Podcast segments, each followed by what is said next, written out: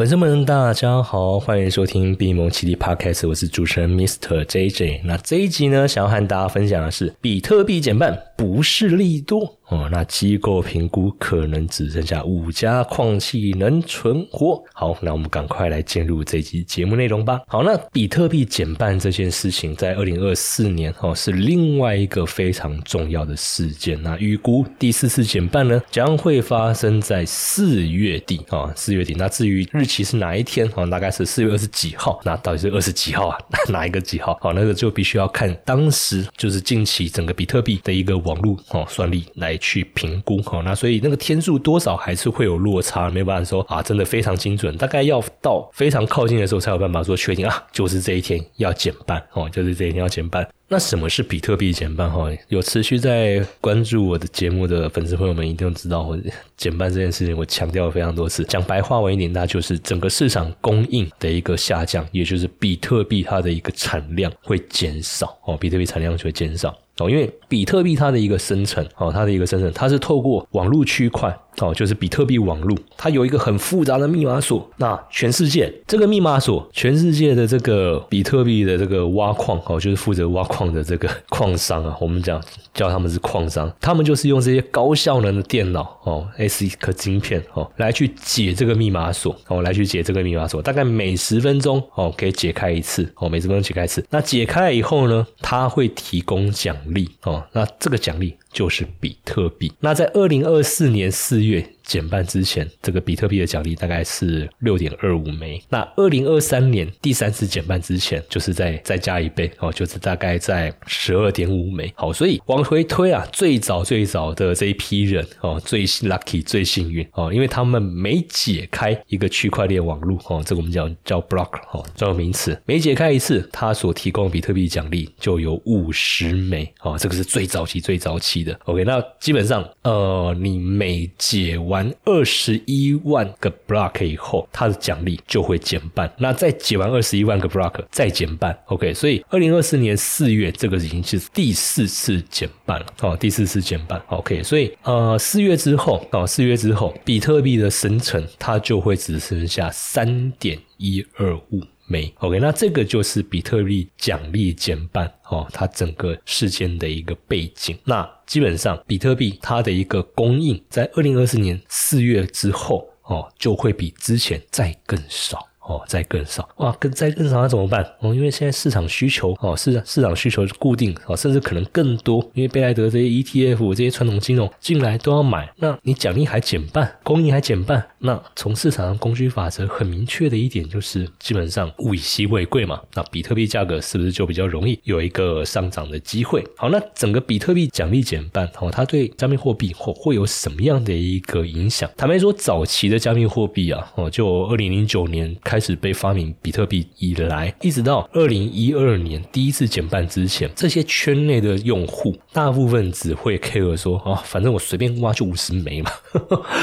所以那个比特币的那个价值在那个时间哦，在那个时期都还没有一个很明确的定位哦，一直到后来，后来有人用一万枚比特币去买两块价值二十五美金的披萨哦，那才算是有一个所谓的一个价格定位。早期的比特币的一个应用，坦白说就是被当做一种。电子货币哦，在那边以物易物哦，以物易，甚至我还都我觉得在那个时期都还不算是作为所谓真正的一个货币交易哦，它真的就是一个以物易物哦。反正我手上有这个比特币哦，那你认不认同这个比特币的价值？认同，好，那我们就来兑换你认同这些价值的，不管是服务啊还是商品啊哦，这样子的一个模式。好，那第二次减半是发生在二零一六年哦，二零一六年。那二零一六年整个减半哦，当时哦伴随着比特币减半这个事件，还有一些山寨币，尤其是以太币哦，以太坊网络，他们的 ICO 哦这一块的一个运用非常的兴盛，所以对整个区块链产业还有加密货币的一个产业应用，开始吸引到一些资方的目光。OK，所以整个比特币在二零一六减半的这一个时期，因为你应用的使用人多了嘛，所以它被作为支付工具的这一个的一个用。用途也慢慢的被我们讲社群或者是使用者所认同哦，不再是过去那种以物易物这种一个没有标准定价的一个模式，没有哦，因为那个时期交易所出来了哦，交易所已经已经有交易所了，OK，所以比特币它有一个明确的价格。那既然有一个明确价格，它就可以对标到我们现实世界的一些商品。哎，比如说我可能要买 iPhone，那我可能支付多少比特币？哎，开始有平台接受这样子的一个模式。那第三次减半，二零二零嘛，哦，距离我们这一次最近，这个时期算是整个业界哦，包含连传统金融的这些资本市场哦，投资机构也开始发流到比特币。尤其那时候，不管是 KCU 的木头姐，还是特斯拉的哦，特斯拉执行长马斯克哦，那时候对比特币哦，或者是加密货币这一部分哦，都是保持着非常哈正向的一个看法哦，正向的一个看法。好，所以在整个减半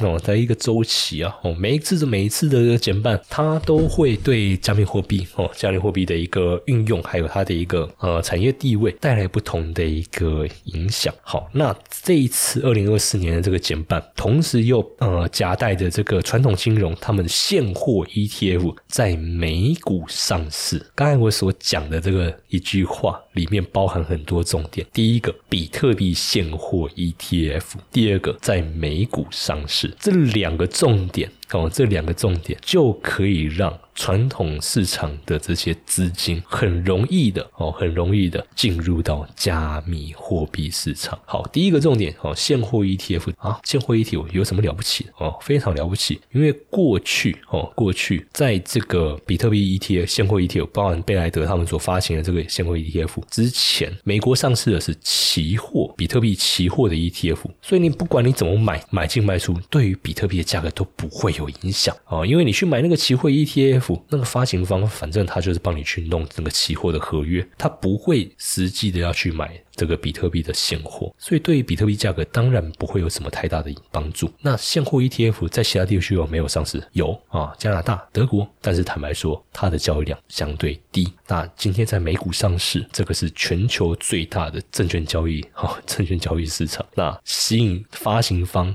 又是全球资产管理界的龙头。贝莱德，那当然不止他，富达、富兰克林哦，还有其他哦资产管理相关的这些传统金融机构都进来参与一脚。哦，所以对于这些传统金融的这些资金，当然是相当有吸引力了，因为有这些大品牌在背书啊。今天如果是这一档 ETF，它是由加密货币平台自己发行的，哦，那坦白讲，传统金融的投资人对它的信任度还不见得会那么高，哦，还不见得会那么高。但是今天是由贝莱德发行的，OK，那对于一些投资理财顾问，哦，或甚至理专，他就可以用更强。呃，我们讲更积极的态度，哈，去向他的客户去做介绍、去做推荐。哎，你看，这是贝莱德发行的这个 ETF 啊，你看贝莱德发这个比特币现货 ETF，哎，OK，那比特币接下来哦，比特币接下来它的那个减半行情哦，会带动整个价格上涨。你看，有贝莱德在在发行，你有什么好怕之类的？哦，有这方面的一个说辞，OK，那就更容易去打动过去可能对加密货币比较观望或者是有兴趣，但是被技术门槛因为技术门槛受限，甚至是一些法规哦规范所受限而不得邪门而入的资金哦所带动进来的，OK，所以今年的这个减半行情哦，今年减半行情其实各界是非常看好哦，非常看好，因为有 ETF 上市这个诱因哦，那加上联总美国联总会如果在下半年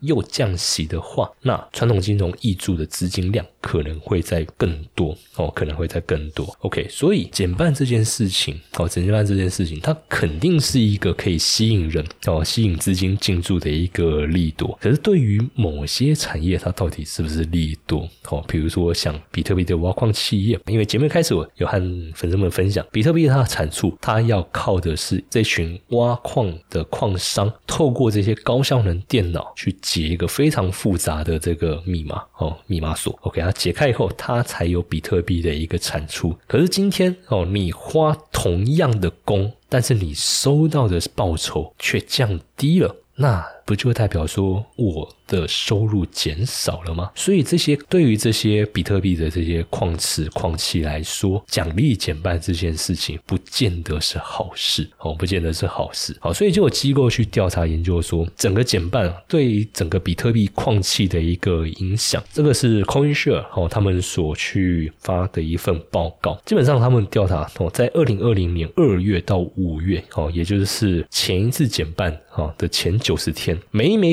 比特币它的平均生产成本大概是在七千六到七千九美元。那我们知道，二零二零年那一波牛市哦，整个比特币价格最后高点是在六万九千美元。OK，所以对于矿期来说，它的利润是相当好哦，相当好，好到说，就算它的那个比特币产出减半，还是能够支撑他们的一个营运哦，还是能够支撑他们的一个营运。所以在比特币挖矿周期的这个一些一些一些周期时段，基本上我们可以观察，如果说往网络的这个总算力增加的话哦，那就表示挖矿难度会上调。这什么意思？什么叫网络算力增加？算力所衡量的，就是说目前比特币网络哦，这个比特币网络究竟有多少多少人？我们讲用人可能不太恰当哦，我们讲有多少台矿机哦，在参与这个挖矿的的一个工作。所以你参与的矿机越多，算力就会拉高。好，那。前情提要是，比特币的一个产出是大家去共同解一道密码锁啊，共同解一道密码锁。所以今天分子是固定的嘛，哦，因为它所产出的比特币就是这么多。二零二四年四月之后就会剩三点一二五枚，哦，三点一五枚。可是如果你分母越大，也就是你参与者越多，哦，参与者越多，对，这个不是说我们去餐厅哦，那个分母越大，大家可以 share 的那个餐费越少，不是哦，不是，这个是大家哦参与的人越多，就要去抢一个哦，抢一个有限的名额哦，有点像。公务员报考，哈，公务员报考哦，反正我的那个名额，我开这次开出来缺就这么多嘛，啊，结果我开开可能我开十个缺出来，啊，结果你们一千人参与报考跟一万人参与报考，哪一个录取率高？肯定是一千人，一千人比较高嘛。所以同样的，比特币挖矿也是类似的概念哦，你越多的台矿机，你越多人在里面参与，你拿到比特币的那个难度就越高哦，拿到比特币的难度就越高。那更何况，如果你的那个取能够取得比特币的枚数又在降低，对于一些营运规模比较小的这些矿场。哦，它可能就会形成入不敷出。好，那如果比特币价格又没有办法去支撑他们的一个营运的话，它到最后可能就没有办法再继续经营下去。OK，所以 CoinShare 他们也点名目前一些大型矿场他们的一个营运状态啊，因为他们为了要去提升挖到比特币的的一个成功率哦，所以我们可以看到，在二零二三年哦，这些 Pan Marathon Digital 这些大型的矿企都在很积极的去购买新型的矿。机哈，就是这些 S 克晶片的这些特特制的矿机哈，特制的矿机好，那 CoinShare 他们是认为这样子的一个策略实在是治标不治本哦，治标不治本哦，因为大家如果都在提升挖矿效率哦，那我说了嘛，你分母就是一直在增加。好，你分母一直在增加啊，因为你分子也没有办法，没办法去改变，好，没办法去改变，所以你分母一直增加，一直增加，哦，你的营运成本就是在不断的上升，哦，所以 CoinShare 他们是评估说，可能到最后只会有五间挖矿，美国的这个，sorry 不是美国，就是大概只会有五间的挖矿企业能够在二零二四年第四次减半的这个事件之后，还能够维持正常营运，因为他们去评估目前在美国证监会哦。旗下哦有注册登记的这十四家挖矿的这个企业，还有他们的营运模式哦，那基本上成本跟支出哦，因为挖矿本身它就是一个成本支出嘛，你有电费，你有呃人工，你有设备的支出哦，还有一些管理费，基本上这些都还要去评估你的效算力效率，还有比特币的一个产量哦，然后还有这个 SGMA 哦的一个评估，还有利息费用的评估。OK，所以 CoinShare 哈他提出，基本上矿商他接下来要面临。的首要问题，当然电力成本是一个哦，因为电力成本基本上占整个矿机的总这些挖矿企业的总成本是占了将近呃，甚至是达到七成哦，达到七成的水准哦。那其次就是一些销售哦，销售的一些管理费用，所以他们认为哦，TerraWolf 跟这个 CleanSpeak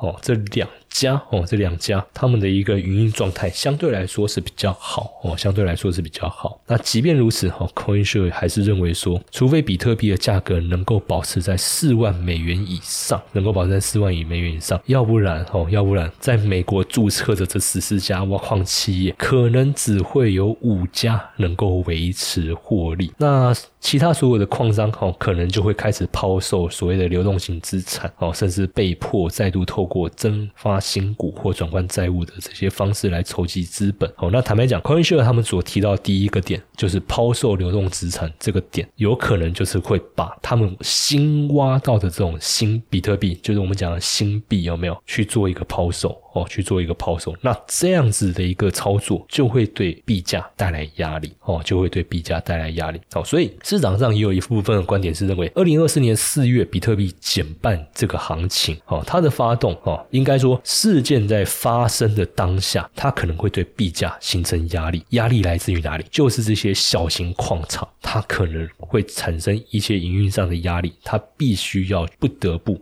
甚至是不得不得去抛售它手中持有的这些 Bitcoin 来去维持它的营运。哦，那如果到最后真的撑不下去，哦，它还是得宣告破产，或是被大型的其他矿场。哦，所并购，哦，所并购，OK。所以回到二零二四年第四次减半这个事件，我们来好好的去思考一下。基本上供应减少这件事情，就比特币的一个长期来看，哦，它会是一个利多，因为需求面我们前面就提到了，哦，甚至我好几集已经讲了好几集，就是需求面它是一直在增加的。那你供应持续减少，哦，供应持续减少，它对于价格的一个支撑，哦，它对于价格是能够带来支撑的。好，可是，在供应减半这件事。情哦，就是我们讲比特币第四次减半这件事情，在发生的当下，它会对整个区块链产业的某一个族群哦，某一个族群带来压力。那影响最大的基本上就是挖矿企业哦，挖矿企业。那这些挖矿企业，一些比较小型的哦，一些比较小型，它的算力没办法跟这些大型的、大型的这些矿场有竞争、有竞争力。因为我们讲大型的 m a s t e r Digital 这些大型矿场，它都在买新矿机，还增加它的一个矿机的数量，它的算力已经大到说你根本没办法跟它匹敌，你甚至连它的零头都不到的一个情况下，那你还有什么好跟它竞争的？那如果是这样的情况下，这些矿场他们还有继续经营下去的意愿？吗？可能就不高了哦，可能就不高。那这个时候，他在做一些资产上的一个转移变卖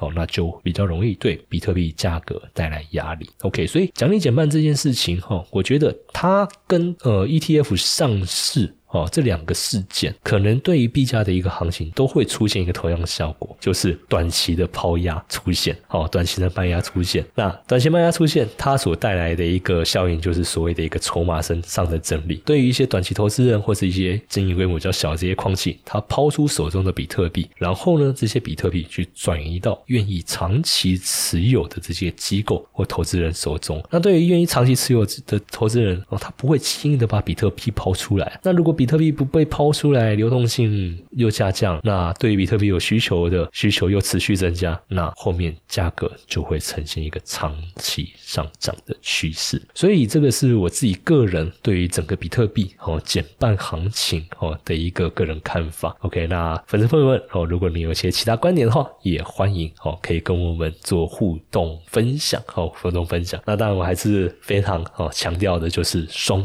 币投资这个策略，我怎么样去。去累积我的加密资产哦，我怎么样去累积我的比特币？我使用的就是双币投资哦，双币投资这个工具哦，因为它很稳定哦，而且。它很让我放心 哦，它很让我放心，几乎是可以用被动操作的一个思维来去管理我的这个加密资产。因为不管比特币价格它再怎么波动哦，反正它从四万九跌到四万二，还是从四万二冲到五万，我最后两个结果，要么存到比特币，要么拿到 UB 收益，不会有第三种结果。OK，那我们投资不就就是要一个很明确的结果吗？我们就是想要尽可能，我们在用什么 K 线，用什么指标，用什么各种策略，不就是想要极力避免？我们不想遇到的结果，我们无法掌握的结果。可是双币投资，它最终的结果就是两个：存比特币跟领 UB 收益。那这个都是我们在操作之前事前就可以知道的两个结果。OK，那如果它是一个这么稳定的工具，那为什么我们不好好拿来运用它？何必还要在那边杀进杀还要担心行情的变化，还要担心联总会什么时候降息？哇，这些有的没的外在因素，不用啊，好，不用啊。OK，所以这个方式，哦，这个方式。我也把它整理好一套教材，还有一些免费课程，好想要分享给各位粉丝朋友们。那如果你对这个内容是有兴趣，想要进一步了解的话，欢迎到我们的官方赖，你可以在赖好友里面搜寻小老鼠 i u 一七八，然后呢，在我们这个 A Money 知识生活家的这个讯息那边输入 A I 哦两个字，你就可以取得这些免费费的教学资源。好，那我们节目呢就到这边告一段落，谢谢大家。Hello，大家好，我是闭蒙奇力主持人 Mr. JJ，感谢各位对我们节目的一个支持。那我们新成立了一个 Discord 群组，在这边邀请各位的一个加入。那这个群组呢，我们将会把它经营成一个加密货币投资资源的整合平台。除了时下的一些热门平台使用心得跟评比之外，还会帮大家整合重要的市场新闻与动态。当然，也会定期帮各位更新专业机构他们研究报告的一个解读。那我自己个人呢，未来也会在群组里面规划开办一些非公开的课程。资源将会相当丰富，所以非常期待各位的加入哦！加入的方式只要在赖好友搜寻小老鼠 i u 一七八，进入我们官方赖 A Money 知识生活家，在我们的讯息栏里面输入 D C 就可以取得加入群组的连接喽。